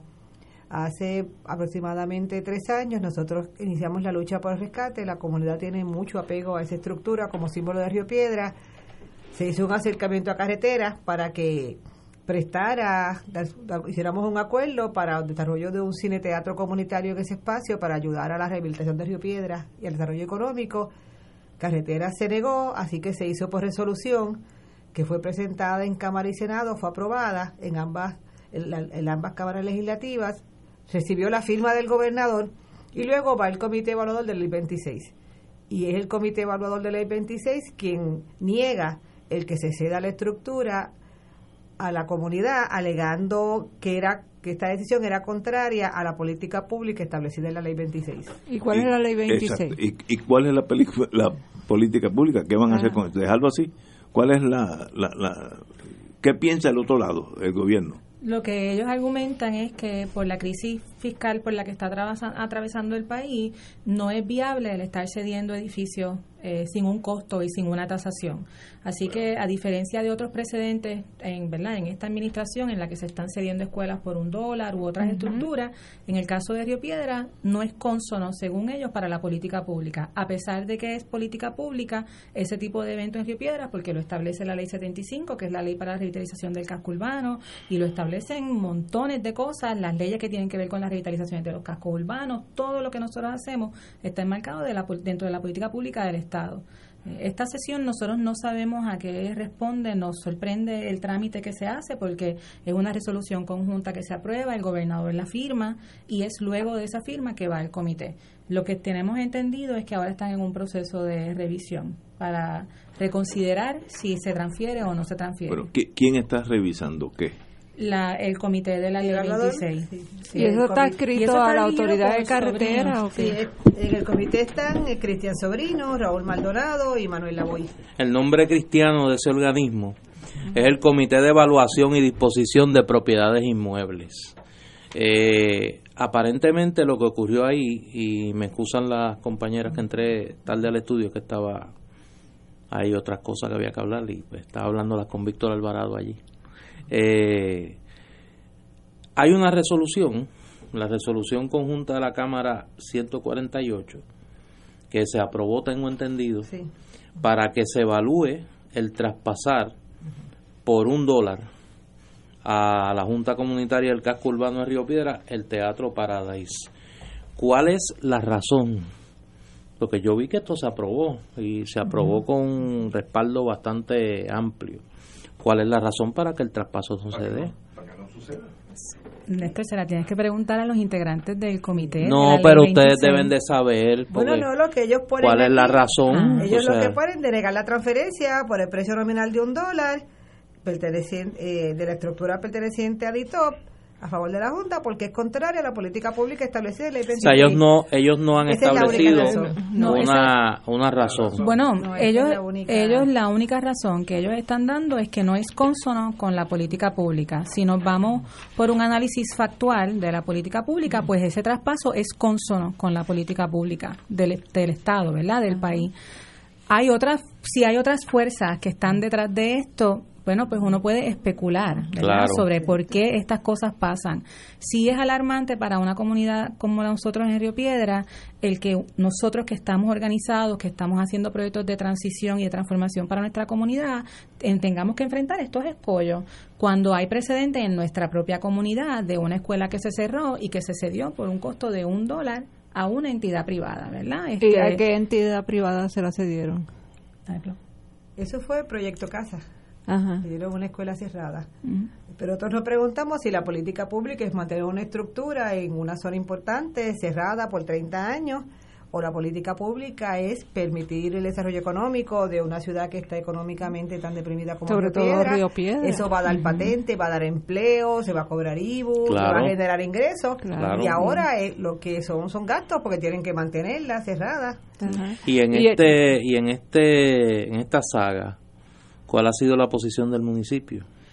Bueno, aunque la propiedad es una propiedad la, propiedad es, una propiedad estatal, nosotros sí estamos teniendo desde el fideicomiso, que, que, ¿verdad? que es el ente dentro de los grupos de Río Piedra que está facultado para todo lo que tiene que ver con la administración de los bienes, sí hemos tenido varias conversaciones con la alcaldesa, eh, muy buena recientemente en la que estamos discutiendo con ella la cesión de diversas estructuras para el fideicomiso. Pero la alcaldesa, las estructuras que nos puede ceder son las estructuras que son municipales, las propiedades municipales. Esto es una estructura del Estado, le corresponde al DITOP. Eh, si bien la estructura está abandonada hace más de 30 años, está en un nivel de deterioro, eh, el DITOP hizo un contrato de alquiler para ubicar un estacionamiento en contra de lo que es la política pública de preservación histórica en ese espacio. Así que nosotros, ¿verdad? La pregunta de Néstor es la pregunta que todos y todas nos estamos haciendo en la comunidad. ¿Por qué no? Eh, nos parece que la sesión de una estructura tan importante como esta puede sentar un buen precedente para nosotros y para otras comunidades de cómo el país puede salir de este escollo con el esfuerzo de todos los sectores. Así que estamos confiados y confiadas en que el proceso de revisión de la, del Comité 26 eh, va a dar el visto bueno para que se ceda.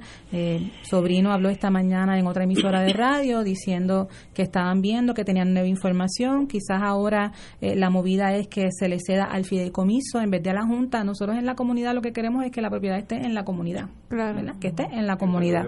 Que se le dé uso. Eh, hay varios planes que se han diseñado para, para el uso de esa estructura. Ciertamente hacen, hacen falta más fondos, pero estamos en el momento idóneo porque la realidad es que con los fondos de CDBGDR, una vez lleguen eh, a Puerto Rico y se puedan ejecutar, este es un proyecto que encaja perfectamente porque tiene que ver con el desarrollo y la revitalización económica. La verdad que es muy difícil de entender que una iniciativa que respalda el legislador del precinto, el gobernador? que es del partido en el poder, que la firma el gobernador, que se aprobó con un respaldo bipartita, eh, que, que es obviamente endosada por la comunidad, pues hay algún escollo, uno tendría que pensar, y esto no lo dicen las compañeras, lo digo yo, que debe haber algún eh, interés eh, ajeno a la comunidad de Río Piedra velando ese edificio, que todos sabemos cuál el valor arquitectónico e histórico que tiene, eh, y que me imagino que esas fuerzas están trabajando para que no se dé el traspaso, pero no hay, no hay una razón que no sea esa para que, que una iniciativa como esta no se le dé paso, honestamente. Y ustedes eh, pueden, eh, para ¿verdad? nuestros radioescuchas que tal vez no están conscientes de eso, sobre el valor arquitectónico de la estructura. Eh, es una estructura básicamente al deco. está en la lista de propiedades en Río Piedras que pueden ser declaradas como edificios históricos por las actividades que se hicieron allí, por el tiempo que estuvo. Así que en términos de eso, para la, tiene más valor sentimental para la comunidad que realmente para el gobierno que lo ve como un trasto viejo, tanto así que lo alquila para usarlo como un parking. Es un poco simbólico para Río Piedras, del renacimiento que puede tener Río Piedras. La universidad apoya estos esfuerzos. Tenemos un diseño que hicieron los estudiantes del taller de arquitectura social. Ellos también cuando salió la noticia hicieron un comunicado de prensa eh, respaldando el que se le cediera a la comunidad. Así que esto todo el mundo está de acuerdo, la legislatura, el gobernador, la universidad, los grupos comunitarios, el municipio. Quien único no parece estar de acuerdo es otro este comité. También nosotros planteamos que esto no tiene sentido, como que esa evaluación debe haber sido antes. ¿Cómo va el gobernador a firmar algo y después un comité revocarlo? Cuando lo lógico sería que ese comité lo hubiera evaluado antes de que se firmara, no revocar una decisión del gobernador. Claro. Y, yo quiero aprovechar que ustedes dos están aquí porque yo siempre he tenido eh, como río piedrense que fui, ¿verdad? De, estudié en la Universidad de Puerto Rico mis siete años, los cuatro de bachillerato y los tres de derecho, pues uno ama esa, ese pequeño pedazo de San Juan. Eh, y como yo lo viví en la época en que el Paradise este, funcionaba y, y el paseo de Diego era donde uno iba en las navidades a, hacer compras. Este, ahora cuando voy, pues me, entristece sumamente ver el estado de deterioro del casco de Río Piedra. Y, yo sé que ha habido una comunidad que ha estado ahí luchando contra viento y marea, tratando de, de atender, ¿verdad? De, de, de, parar el deterioro y de revivir eh, eh, ese pedazo eh, de San Juan. Eh, ¿Cuáles son los escollos principales que ustedes han encontrado? Eh, porque sé que, que han surgido propuestas, planes, y, pero como ¿qué es lo que pasa? Que no, que no se pueden ejecutar todas esas propuestas buenísimas que ha habido. Bueno, yo creo que lo que pasa en Río Piedras es lo que pasa en el país, ¿verdad? Porque nosotros siempre hablamos de nuestra comunidad como que es un, un, el ejemplo de Puerto Rico. Nosotros lo tenemos todo en Río Piedra.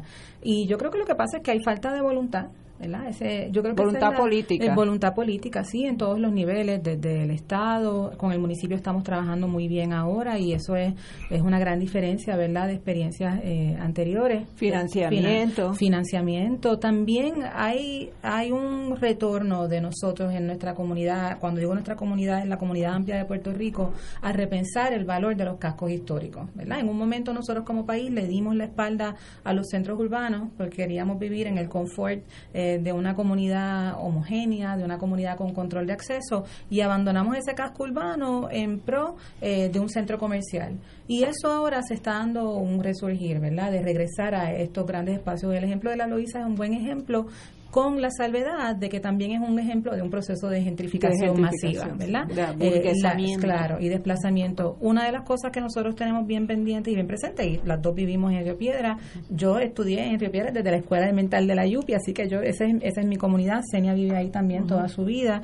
Eh, nosotros tenemos bien claro en cumplir con uno de los mandatos de la Ley 75, que es que a raíz o, ¿verdad? o tomando en consideración los procesos de desarrollo que se van a dar en nuestra comunidad, estos no pueden desencadenar en un desplazamiento. Eso no quiere decir que no va a llegar gente nueva, porque hace falta que regrese gente al casco a vivir a Río Piedra y a los ocho subbarrios, pero no puede ser a costa de ese desplazamiento. ¿Y ustedes han tenido oportunidad eh, activa de participar en lo que va a ser el uso de esos fondos CDBGR?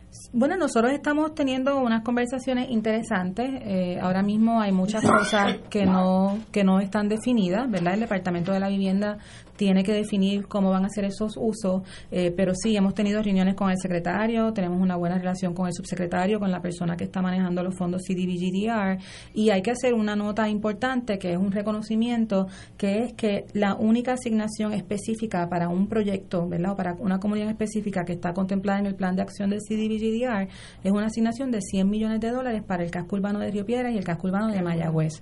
100 millones para los dos Nosotros no sabemos cómo se van a dividir esos 100 millones, en qué proporción, si 50-50, 60-40. Eh, tenemos dudas de cómo va a ser la delegación de fondos, si va a ser a través de la universidad, si va a ser a través de los grupos. Obviamente tenemos que tomar en consideración si los fondos son por reembolso, pues hay una capacidad financiera disminuida desde la comunidad para manejar esa cantidad de fondos. Así que eh, estamos ahora mismo en el proceso de diseño de una mesa de trabajo. Tuvimos una reunión con el presidente de la UPI, con el doctor Jado, para ver cuál va a ser el rol de la universidad. Y ahora estamos eh, combinando una reunión de seguimiento con el subsecretario eh, de vivienda, que es el que está a cargo de los fondos CDBGDR. Lo, lo peor que podría pasar para Puerto Rico y para ustedes, los Ríos Piedras, es que no se haga nada. Eh, esa propiedad allí gastándose en la nada es la peor de las de todas las opciones. Así que algo hay que hacer. El problema es cómo se mueve esa maquinaria, esa burocracia que a veces es como un elefante que va a empujarla sí. que, que la mano derecha no sabe lo que está haciendo la izquierda. Sí, bueno, y desde la comunidad nosotros estamos haciendo eh, ¿verdad? muchas cosas. Recientemente tuvimos una delegación de Lambda Alpha International, una organización sin fines de lucro muy reconocida en Estados Unidos, compuesta de, de integrantes de expertos de diferentes campos, y estuvimos trabajando en el diseño de un programa de calidad de vida que va a ser ese plan de acción que va a utilizar el fideicomiso para accionar las estrategias. A su vez, nos hemos estado reuniendo con inversionistas privados, tanto con fines de lucro como sin fines de lucro, porque reconocemos que nosotros y nosotras no lo vamos a hacer sola. Hace falta más gente en la mesa. Lo único que nosotros siempre le decimos a estos actores que estamos invitando es que no van a estar en, guiando el carro, ¿verdad? Van a estar participando. Ellos están con nosotros en la mesa, pero no en el proceso de toma de decisiones. Son nuestros invitados e invitadas. Pues señora, un privilegio tenerlo aquí, Cristina Miranda y, y Senia González, pro mi, mi cine Paradise, me recuerdo cuando tenía tres o cuatro años que fui allí, eh, mi, mi, mamá me, me, llevaba allá en guagua, porque en aquellos tiempos no había ni carro, pero tengo muy bonitos recuerdos de ese cine, así que me gustaría de nuevo verlo en funciones. Lo vamos a invitar. Estaría a comer popcorn con nosotros. Ah, popcorn comunitario. Para mí sería un privilegio. comunitario en Un privilegio tenerlas aquí a las dos. Gracias. Señores, Gracias por éxito. Buenas noches. Buena, tenemos que ir a una pausa, amigos. Fuego Cruzado está contigo en todo Puerto Rico.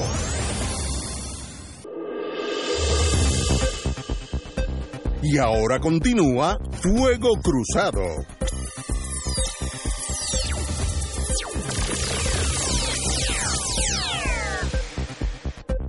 Amigos y amigas, ahora sí que vamos a la cultura, la de verdad.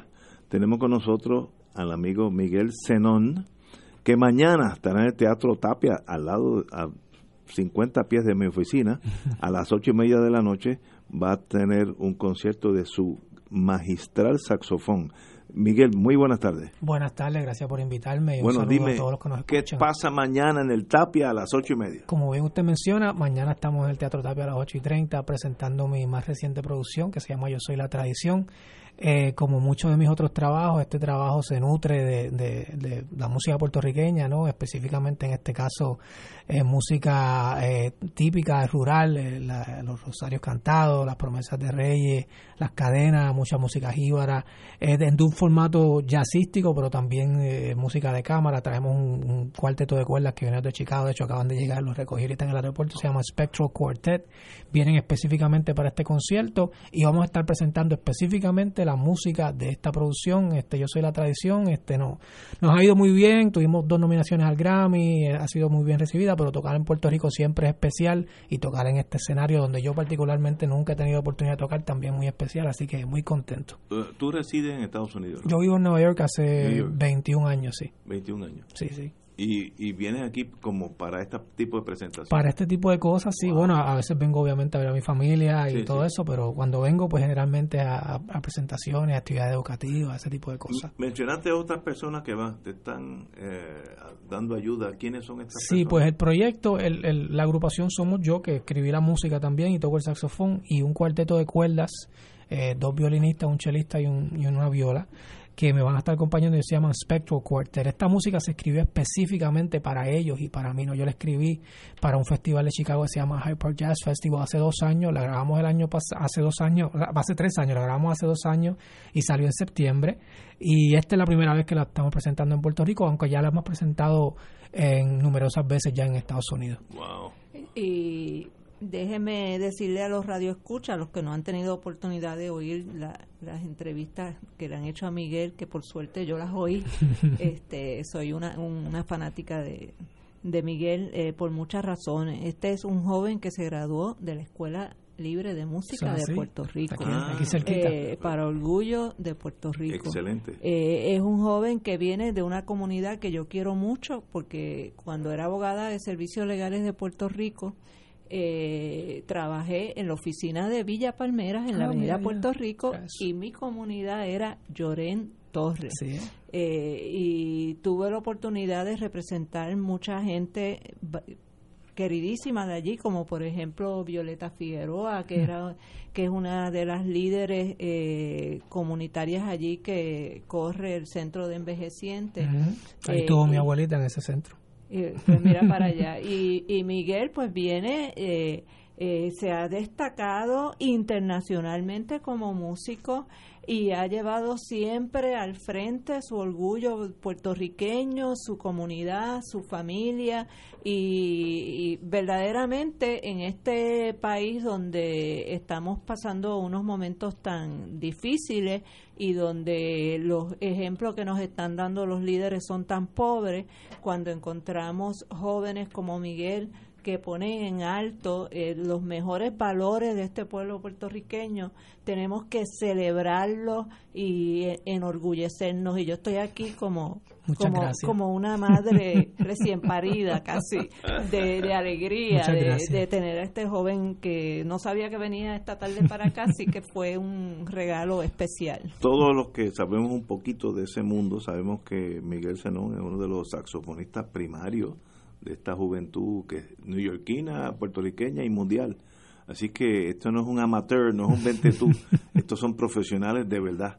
Y yo no sabía que habías estudiado en Puerto Rico, como te como te mezclo con Nueva York. Y en Berkeley School Sí, sí, yo soy, yo soy aquí, ah, nacido y criado aquí. Me fui a, Nueva York a los 10, bueno, a Boston primero, a, ver, a Berkeley a los 19 años, después estudié en Nueva York y me quedé viviendo en Nueva York, pero siempre regresando para acá, este mi familia está aquí y pues, mi conexión con el país es bien fuerte privilegio tenerte aquí. y mañana en el Teatro Tapia a las ocho y media. 8 y 30, sí. Eh, yo soy la tradición. Yo eh, soy la tradición. Y los boletos están por PR Tickets y también hay en el teatro, Allí obviamente. Mismo, sí, Y los precios están muy razonables. Mire, y aproveche que se están acabando. Sí, sí, sí, eso es así.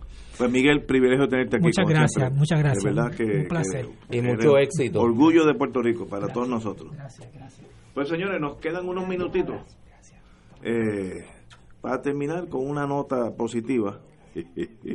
Por favor. El secretario de Agricultura, Carlos Flores Ortega. No, no, eso es increíble. Defendió lo acabo de ver. Eh, defendiendo a Monsanto. El uso de los productos Monsanto en los hogares puertorriqueños. Ay, Dios mío, me, da me, me da cosas. los productos no tienen que preocupar a las familias boricuas. Por el contrario, estas deben asegurarse que son utilizadas como dicen las instrucciones del producto.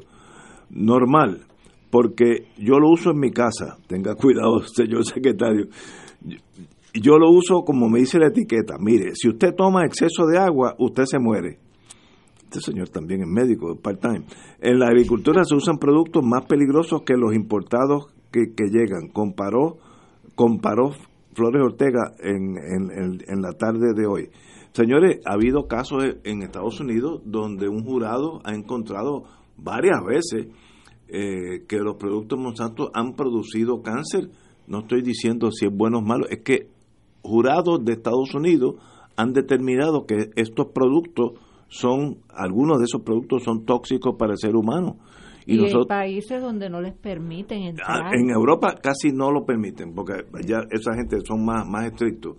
La EPA, la EPA, bajo, bajo los últimos años, eh, pues son más flexibles pero mi pregunta es, ¿por qué el secretario tiene que hacer público el hecho de que él no tiene, que él endosa a Monsanto?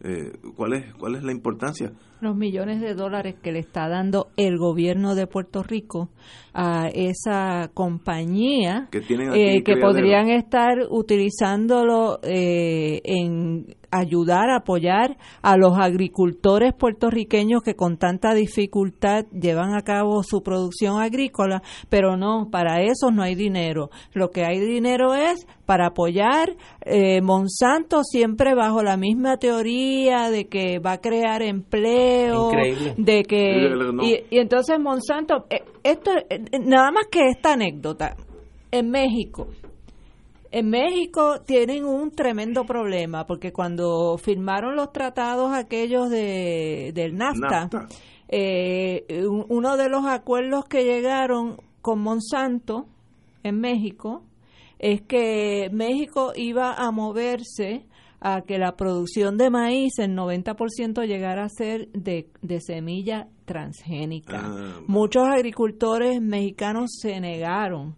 pero miren hasta dónde llega esta, eh, eh, esta actividad criminal antihumana de Monsanto. Monsanto genera unas semillas eh, generadas por ellos genéticamente. Esa semilla eh, si vuela a la finca de un agricultor que no tiene semillas transgénicas de Monsanto y si esa semilla produce eh, alguna siembra en esa finca de ese otro agricultor, ¿qué es lo que sucede? Monsanto va y le reclama a ese agricultor que le tiene que pagar ah. por haber utilizado su semilla transgénica. Y encima de eso, eh, este lo obliga a que tiene que comprar los, los fertilizantes y los pesticidas que ellos producen para esa semilla transgénica. Eso, eso es crimen organizado. Lo que yo no entiendo es cómo a nivel internacional le han permitido a nadie patentizar semillas. ¿Cómo que la semilla es el producto de, de, la tierra, de la agricultura? ¿Cómo es que nadie puede apropiarse de una cosa que es tan básica para, para la humanidad, para la alimentación, como son las semillas, y convertir, patentizarla como una propiedad privada exclusiva que más nadie puede utilizar, nada más que yo puedo utilizar. Imagínate que este hombre, el secretario de Agricultura, ahora es abogado de Monsanto, dice que Monsanto es una víctima de una conspiración. Imagine, pero en un país donde nombran a un secretario de Agricultura que defienda a Monsanto, acaban de, nombrar a una secretaria del Departamento de Trabajo y Recursos Humanos que viene del bufete de Onili Borges, que fue el que redactó la Ley 4 de la reforma laboral, de la flexibilización laboral.